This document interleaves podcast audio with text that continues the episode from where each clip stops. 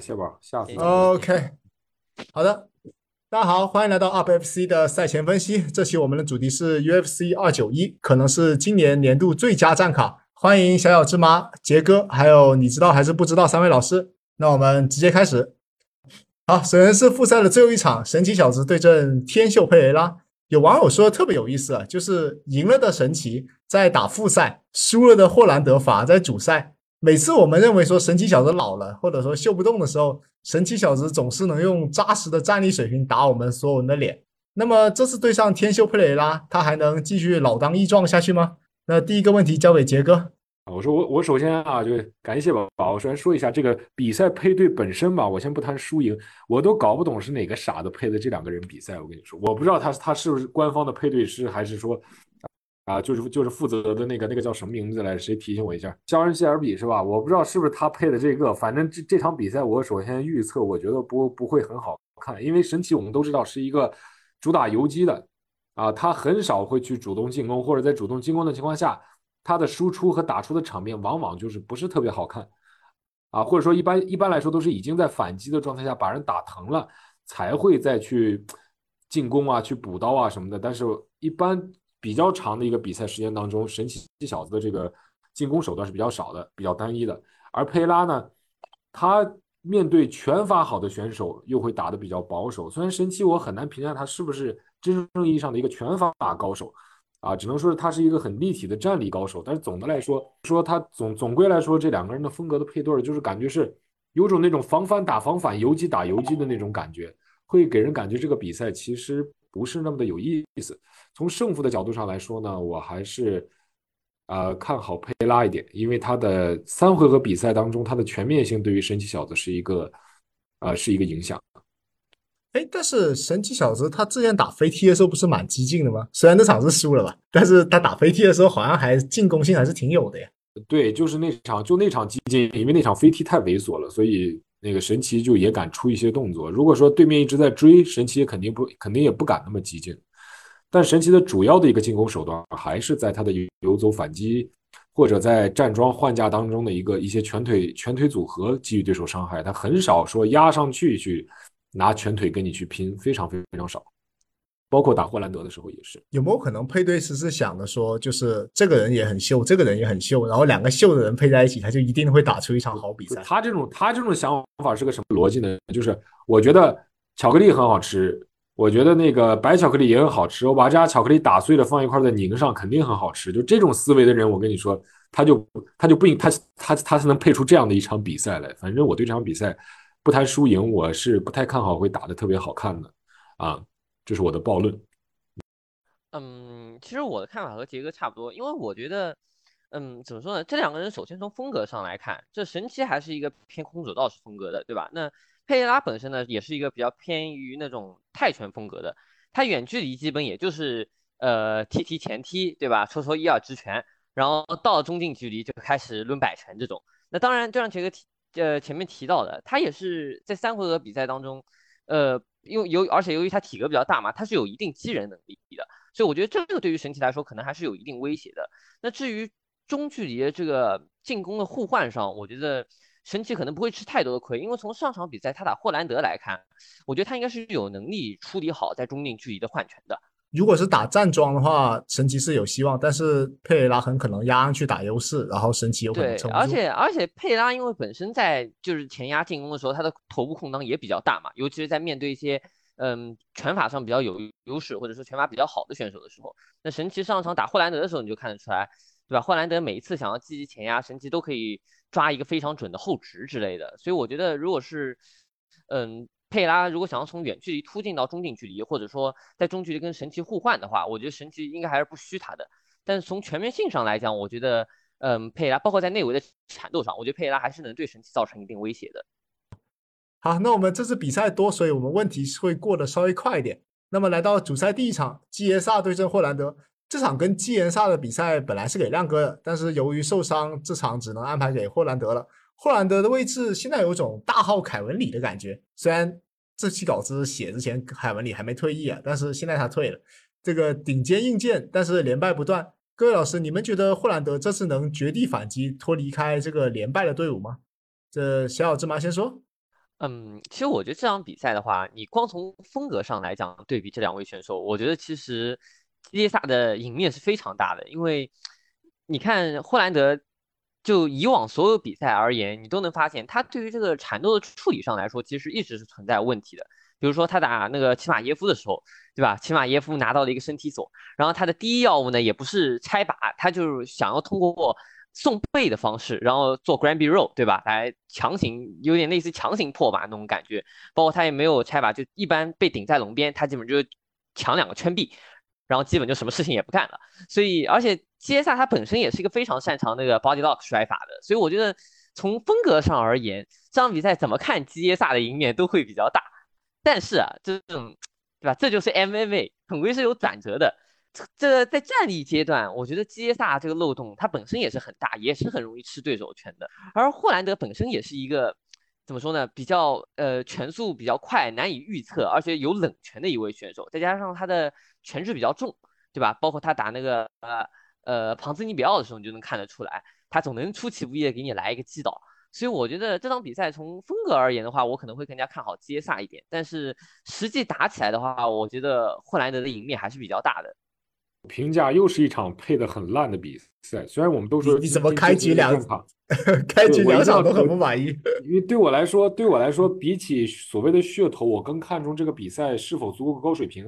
呃，就是一个是技术性的层面，另一个就是观赏性的层面。我现在已经跟以前不太一样，我以前特别看在乎噱头，我在乎赛前能给这这场比赛吹多少牛逼，造多少势。但现在我我可能看多了麻木了，我更在乎的就是风格配的好不好，以及这个。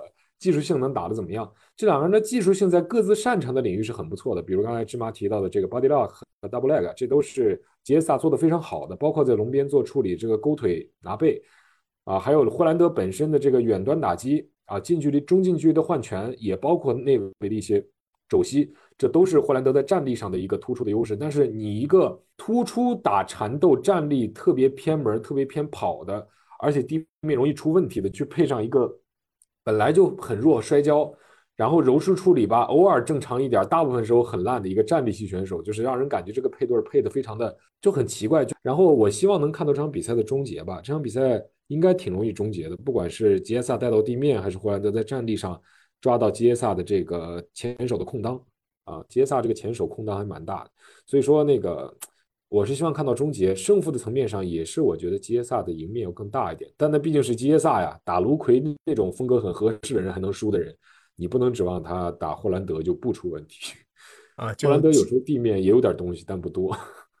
霍兰德你也不看好，基耶萨你也不看好，但是稍微看好一点点基耶萨，就觉得他的技术稍微扎实一点。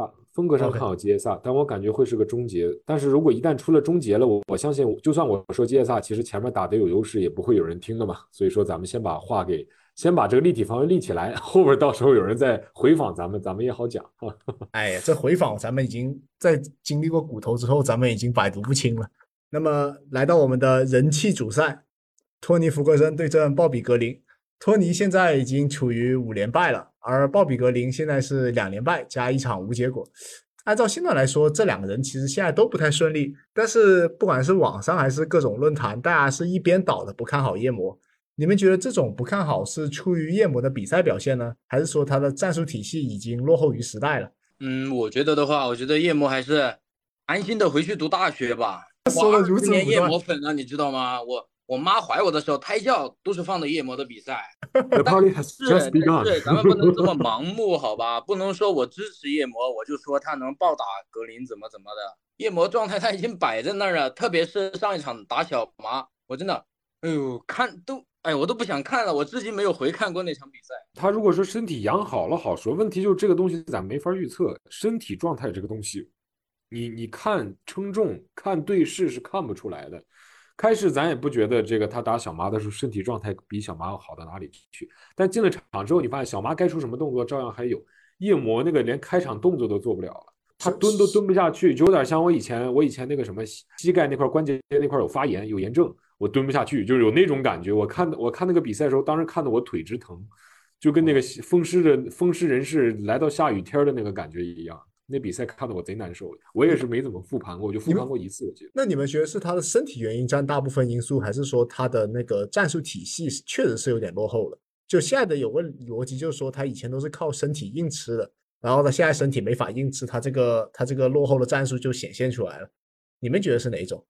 我觉得一半一半吧，因为他前面几场，比如说打大流士或者说打钱德勒，他很大的一个问题是，就比如说在他输给那个嗯谁来着，盖奇，输给盖奇过后，然后他不是去找那个罗奇，然后就是那个拳击教练苦苦练了拳击嘛，嗯，结果然后他还把那个拳击教练带着去打大流士的时候，把那个拳击教练带着一起去边角。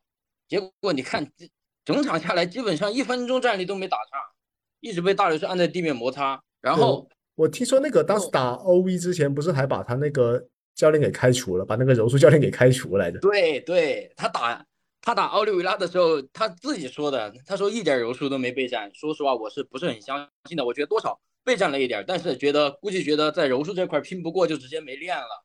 然后的话，他请那个罗琦。就是来重新指导他的拳击过后，他可能有一种心态，就是我花这么多钱来请个拳击教练来指导我的拳击，你给我按在地上一场都没打出来，来一拳都怎么没打出来？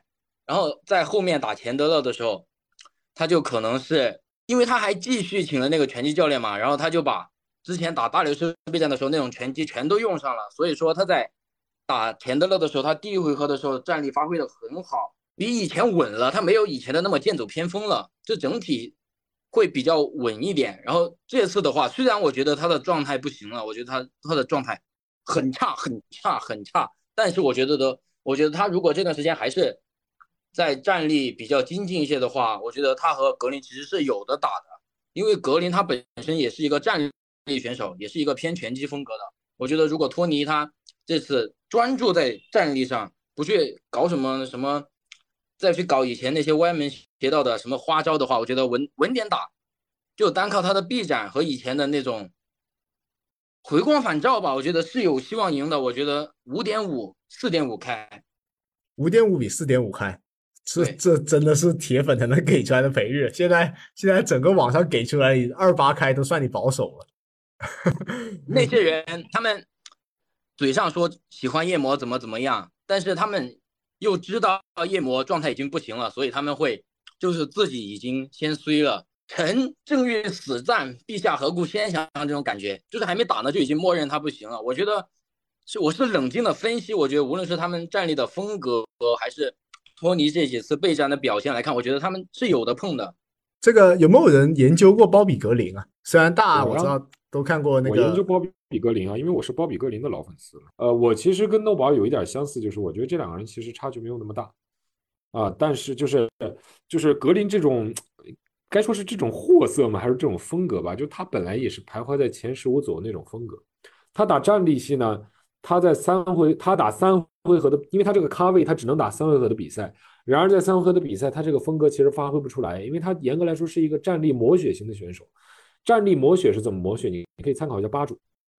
八主是一个什么风格？是一个站桩会打打一二为主，然后摆拳勾拳打的很少，但是也有威力。而且除了站桩的一些基本的技术以外，他也会做一些这个闪避和一些游游击当中的这个刺拳和一二直拳，然后腿法会用来控制下距离，不作为这个暴击来使用。从这一点来说，鲍比格林和这个八主一样，是一个拳击型的。比较偏偏拳法且拳法略单一的那种选手，你不能说他那个拳他那个技术不好用，但那个但他的这个技术会给你一种打比赛打的有点拖沓的感觉。我不知道大家有没有一一种同感啊？然后格林呢，就是给我感觉他主动进攻人的能力还有防反的效率其实没有那么的高，他更多其实还是一个利用自己的身高臂展和直拳还有移动闪躲来把对手控制在一个远端。中远端来去保持自己这个点数优势，当然他的重击也还不错啊，也有一些肘击啊、摆拳啊什么的也有，但总的来说，他是一个偏控距打点式的那种拳击手。拳击。哎，那要是那要是这样讲来，如果是一个控距打点的话，那不正好是夜魔的擅长擅长领域吗？所以这也是为什么我觉得这两个人的差距没有从风格的角度上也没有看起来那么大。就如果说夜魔的身体状态还能保持在老前打老前那场的一个水平的话。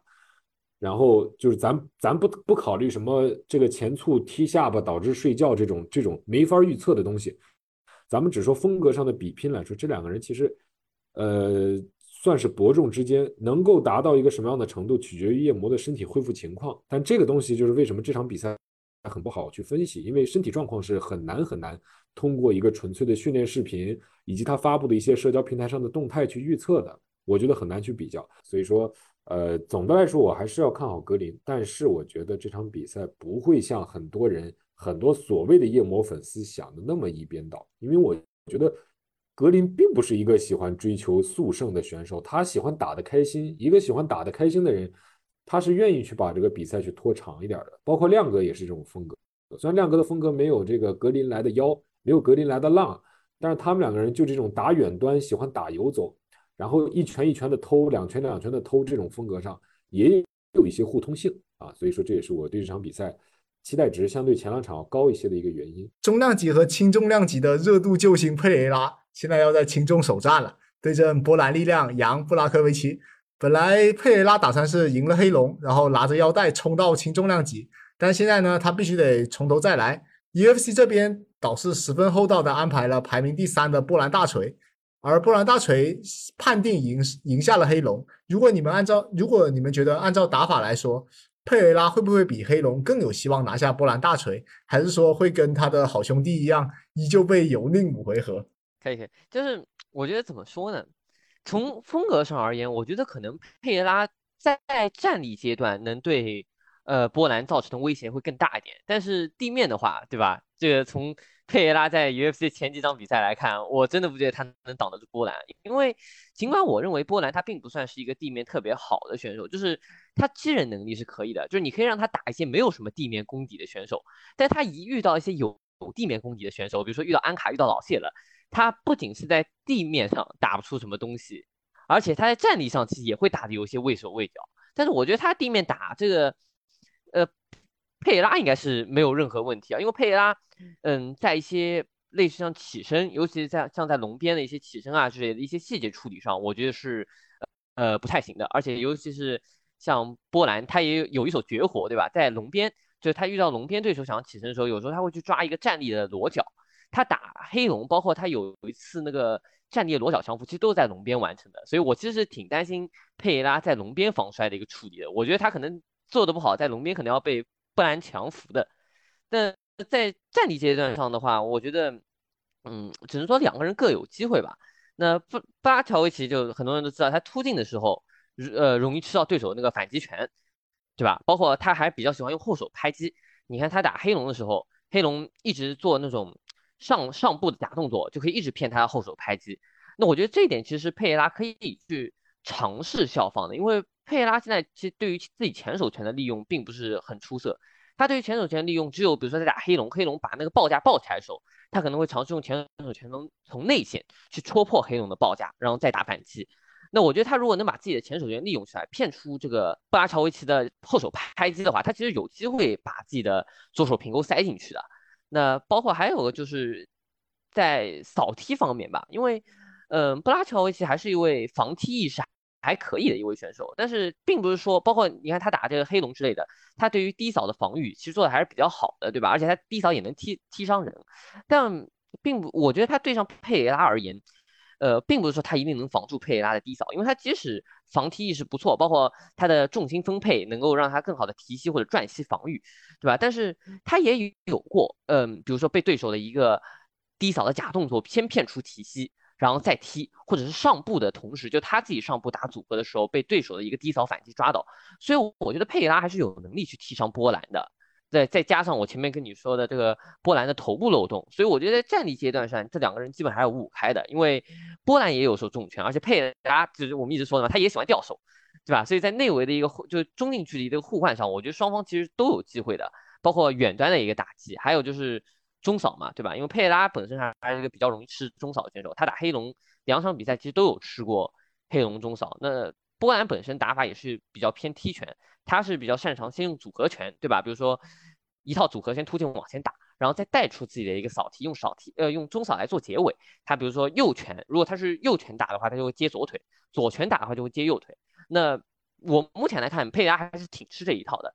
他打黑龙二反斩的时候，黑龙就有尝试过用组合拳带出低扫，而且效果其实还可以的。所以我相信波兰应该也能效仿这一点，通过组合拳接中扫去踢伤佩雷拉，所以我觉得战力阶段上双方应该说是各有优势。那在地面缠斗上就要看佩雷拉做的怎么样了。如果他还是前面前几场的这个表现，那我肯定是更加看好波兰乔维奇的。好的，好的，这里我要问一下这个黑龙粉丝，你觉得三比一的佩雷拉能不能能不能把那个波兰力量给赢下？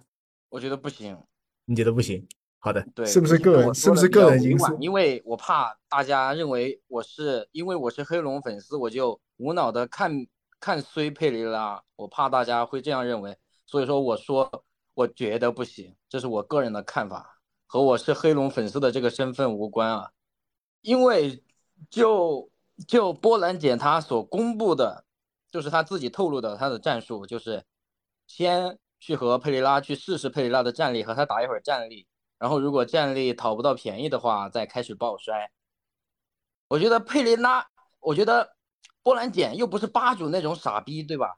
怎么可能说跟你战力就拼到，战力就跟到战力就跟你拼出一个，比如说打晃啊什么的，怎么会跟你拼到？他肯定是战力跟你打一会儿，他觉得换拳不占优势，肯定马上就准了。怎么可能像八主那样啊？吃拳了，刺拳鼻子都吃肿了，还接着。压的，因为他因为八主他刺拳点中了，他打出自信来了，他就继续打下去了。波兰简不会的，因为波兰简他不会像斯特里克兰那样，斯特里克兰他因为他本来他一开始他就备战的是摔跤，但是在比赛的前期，就是可能前两三周吧，他又请了一个踢拳教练，踢拳的选手就是一个曾经赢过佩雷拉的选手，忘记是谁了，然后再和那个。踢拳选手对练的时候，佩雷，然后这个斯特里克兰可能打的比较，自己可能打的比较放松，也觉得打的比较轻松，他就觉得佩雷拉的战力也不过如此，就给他整的自信了，然后上去压着佩雷拉打，然后发现自己前手真的点中了佩雷拉的时候，哇，自信起来了，哇，我行了，哇，零一开，不知道怎么输就压上去了，结果一拳就没了。但是波兰简他不会的。他虽然也说了，也和斯特里克兰是同样的说法，就是我先试试站立，不行我再摔。但是波兰简没这么直的，他如果他单纯在换拳的时候他占不到优势，他就会马上开始摔。而且波兰简摔他比中量级的人摔他真的轻松太多了。你可以看一下黑龙摔他的时候，黑龙虽然本身不是摔跤手，但是他肯定也会摔嘛。你不能，你不可能说一个综合格斗选手他不会摔跤，但是你可以看他们的体格差距。黑龙明明在中量级都算大体格了，去抱摔佩雷拉，抱都抱不动，只有舍身摔才能带动一下。但是波兰姐不一样，她可能抱单腿，她直接就给拽倒或者压倒了。我觉得这么大的一个优势，波兰姐不可能不用的。我觉得佩拉会打得很难受，就她战力会发挥不出来，然后被波兰姐一直压，然后判定输，也有可能被砸拳 KO。这是我的看法，和和我这黑龙粉丝无关啊。单独的非常客观的看法和我是黑龙粉丝无关，没有关系啊。那个你们有没有看他那个之前在 Instagram 放了一段视频？他是被一个比他小、体重很多的陪练给摔倒了。你们有看那个吗？那个那个迪龙丹尼斯吗？对对对对对，迪龙吗？对，和迪龙。哇，真的，你不说我都还没想起来，被迪龙摔倒哇！MMA 支持，迪 龙摔倒真的玩都完了。停停，让我让我说一句啊，我要我要来个模仿秀。哇，迪龙·丹尼斯，哇，怎么可能？怎么可能他能摔倒佩雷拉？啊，迪龙，迪龙这辈子最大的荣誉就是被小英打，是吗？就是曾经担任过嘴炮的 和小英过过，就是就是被小英吊笼子打了一场，打了一拳。而且而且嘴炮的柔术水平大家都有目共睹，而且而且。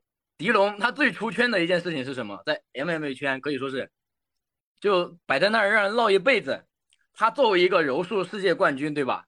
他在酒吧喝酒闹事，被警察小被保安裸脚了，然后他居然把佩雷拉摔倒了，带的还是那种那种实战的那种打沙袋的，有一点大的拳套是吧？就是搭扣都不好搭的那种拳套，都给佩雷拉摔倒了。哇！不过咱们客观点说，其实对练的情况，可能他们那个时候就刚好练摔倒那种感觉，说不定其实还好，其实还好，为什么？因为对因为训练这个东西确实很很离谱的，就是你有些东西你在训练里打得出来，或者说你在训练里呈现的一个表现，跟你比赛中完全是不一样的。好的，那个最后我们来到不是冠军战的 BMF 冠军战。这个钻石 VS 盖基二番。年初的时候，很多人都说轻量级前五都是徒有其表，但是盖奇用一场扎实的比赛告诉了大家前五的含金量。两人的一番战就已经相当精彩了，而现在两人已经进化了不止一回。你们觉得这次的二番战谁的拳头会更加出彩一点呢？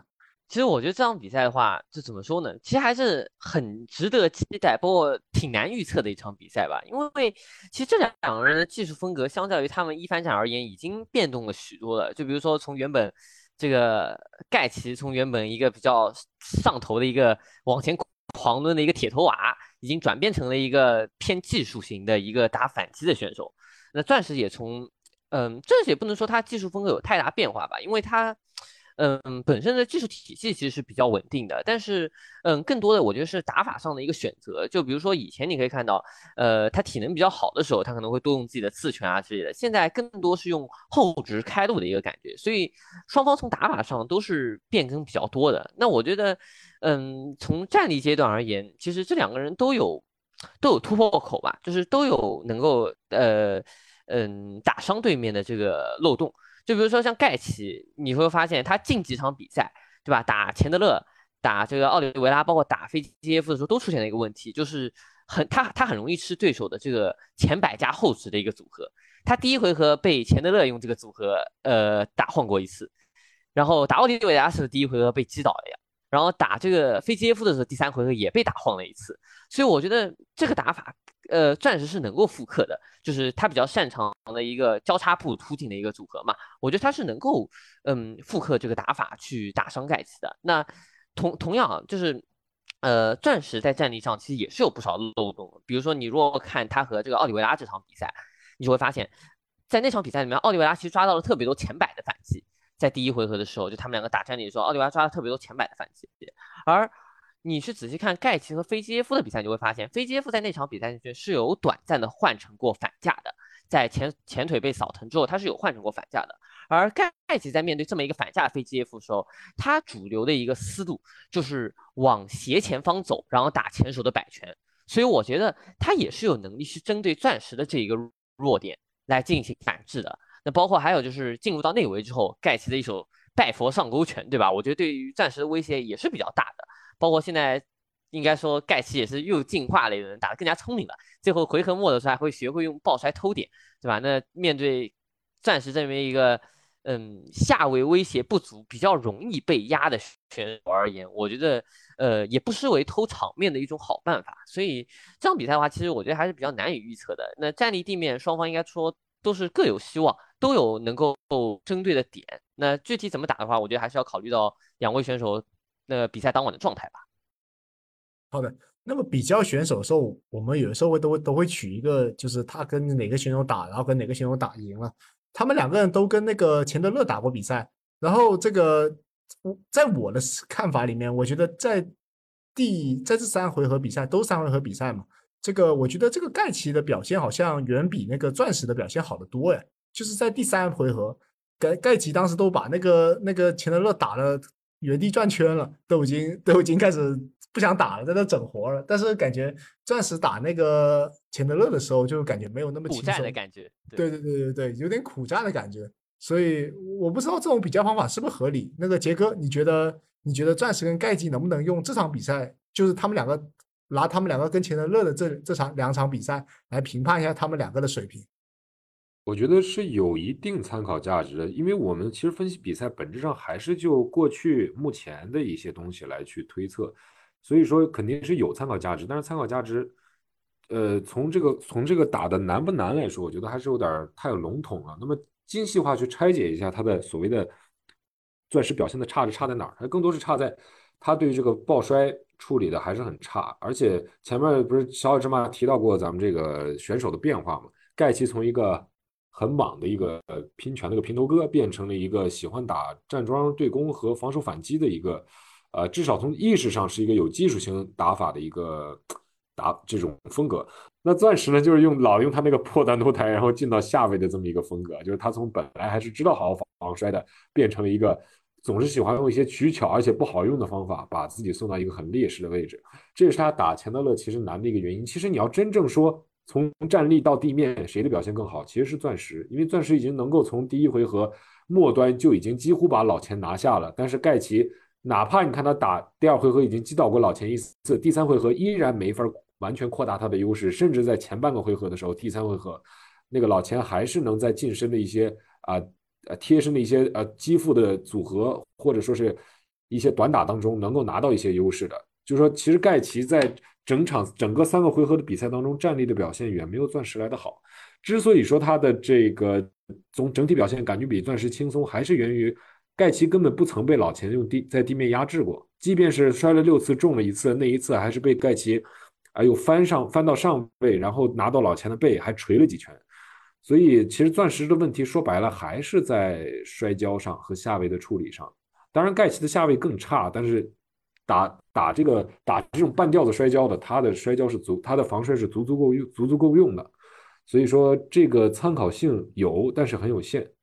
所以说盖奇这场比赛，一方面就是我们，我觉得盖奇还是没办法长时间的压制钻石，这其一。其二就是，呃，其二就是这个钻石的这个战力吧，现在比较让人担心的其实是他的，应该说是状态吗？还是说习惯的技术有问题呢？啊，总之我担心钻石，其实更多还是因为盖奇现在的这套打法已经是走的比较成熟了，就他已经走通了，知道应该怎么打了，无非是这个精准度或者说这个动作的洗练程度能到能到什么地步。但钻石现在感觉从战术的和技术的选选择上，有时候就有一些让人觉得奇怪，就他完全可以感以他的技术感觉完全可以打得更好，比如说在第一次重击老钱之后，他为什么最后？到龙边才把老钱打蹲下的，就是因为他前面那一波在龙边的对攻没处理好，他可以去，对吧？再打这个一二接上钩，然后再再去开组合，就是他提早的去进行这种左右抡摆式的那种钻石星辰拳。他那个星辰拳吧也不是一样的，每次用的技术也都多多少少有些区别。但是开抡呢，他没有在一个合适时机开抡。老钱当时状态是还保持在一个比较清醒的状态，所以老钱啊闷头抡了个大摆拳，还能把他打晃一下。而且我觉得这个问题很多比赛都出现过，他打阿瓦的一番战，打吉姆米勒啊，对对吧？对，都都都有过这种情况出现。是的，当然相对来说啊，我们说钻石在面对老千这种进攻性强的选手的时候，容易犯这些低级错误，而而盖奇现在没了这种进攻威胁，可能钻石会稍微更冷静一点。啊，钻石其实是一个抗压能力相对要弱一点的选手，就是不管是你摔跤压他还是站立压他，或者说霍克那种。那种以霍克那种技术水平啊，你你他能把钻石压着打两回合，其实也说明了一些钻石抗压能力上的一些缺陷。呃，像盖奇这个打法，有可能说不定不会在给施压能力上给钻石太大压力，但总的来说状态上还是盖奇要比钻石更加火热啊。所以这场比赛我其实到现在还没有没法给出一个特别特别准确的预测，因为我感觉我还需要在。复盘一下两个人之前的比赛去做一个参考，但是目前来说，我觉得状态更好的一个人应该是盖奇，而不是钻石。钻石至少得先让我感觉他把他的东西似乎是打明白了才行。然而钻石最近又给我提供了一个新的变量，就是钻石好像减重了。他好像那个在训练营的时候体重只有一百七十八磅，相对于之前备战小鹰的时候，这个备赛期体重的一百八十六磅又降又降了很多。对，而且他最近体重好像一直没有上过一百八。当时当时打小麻的时候比呃不是。当时那个二七九的时候，他不是要替补替补打小麻，他那时候爆出来体重也很轻。对，就是说他这个体重上的，他这个减维度可能是为了减维度或者怎么样，也可能是这个他那个路易斯安那那边比较热，然后可能这个暴汗暴的太狠了。但不管是哪个原因，总的来说，钻石现在给人一种感觉就是一直在一直在改，但是不知道改的方向是不是对的。至少防摔这个方向改的就是错的，还有就是这个。有点刻意喜欢怼后手和提前进入大抡摆环节的这种选择，是一个让人感觉不放心的变化。所以这个减重，这个减重是否能提高他的机动性和他的这个体能表现，这又是一个需要打的问号。所以为什么现在我还没出结果，但是我更不敢去信任钻石呢？就是因为他身上的变数，而且是一个很难分辨好坏的变数，是让人很难去放心看好他的。啊，当然我也是钻石粉丝，这个大家都知道。你你批评钻石，批评完就应该说钻石钻石必输，应该说点这样的话。你最后来一句自己是钻石粉丝，那不行，你的纯度还不够啊。我现在我现在是要看好盖奇一些的。啊，好的好的，我就想听这句话。那来下一个人，这个你知道还是不知道？你这次认为谁必胜呢？我支持钻石，这次又钻石了。之前为什么为什么对盖奇有这么大的恶意？能不能解释一下？为什么会为为什么会认为有恶意呢？我只是单纯的认为盖奇的对手胜率更大一点，只是盖奇他匹配的对手，嗯，就是可能我不认识这个对手，但是我觉得他的对手胜率要大一点，就这么简单，怎么能说是 针对盖奇呢？这是 就就是是你你你听明白了吗？他说的不是钻石的胜率大，而是盖奇的对手胜率大。不管是不管是钻石还是谁呢，都是盖奇的对手，所以这那那那那这样对对对。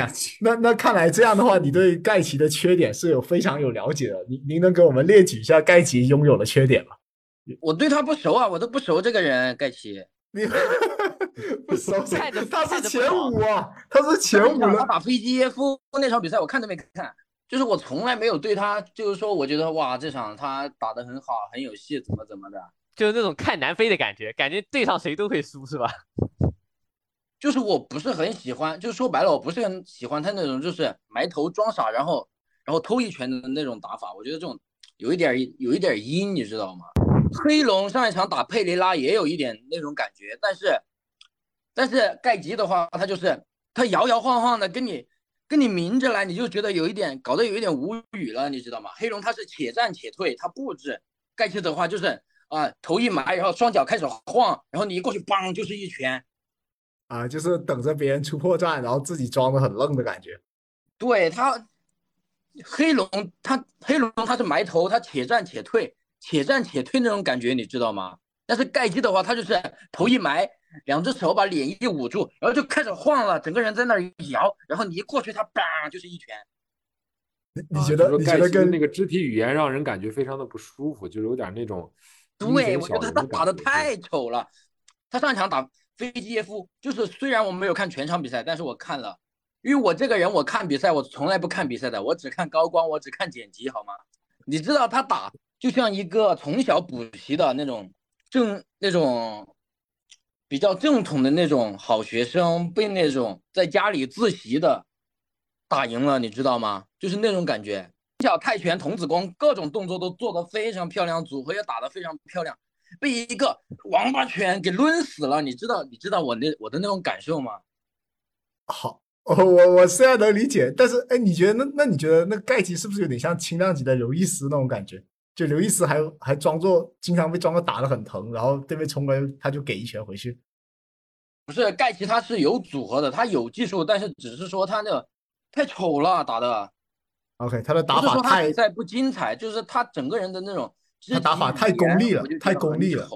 OK，我这个我还真觉得这不能叫功利，就这种这种这啊。这种打法就是刻在他他的记忆里的，就是他就他那个他那个吧，其实也不是演，他跟刘易斯不一样，刘易斯真的是在演，刘易斯对甚至会他们装把裁判请到他就是局里边儿。对，一种防守反击的那种方法，感觉就是个人特色。对，你说你就我觉得盖奇跟南非那种情况比较像，就是他们明他们不是不想好好的做动作，是他们做出来的动作就是那个样子。你们就是不是说他想不想好好打，嗯，他打五他打五星打的再好，你看他不还是那个摇摇晃晃的劲儿吗？那那感谢各位老师，这个今年最佳的，目前来讲，如果铁血不是跟富里要打二番的话，今年我们应该很难见到更好的战卡了。那么感谢小小芝麻，感谢杰贝托，感谢你知道还是不知道三位老师。那即即将要到来的二九一，希望大家都能来到我们的来到我们的直播间，或者是在我们的评论区留言，谢谢大家。那么今天的二九一录制就到此为止了，感谢各位。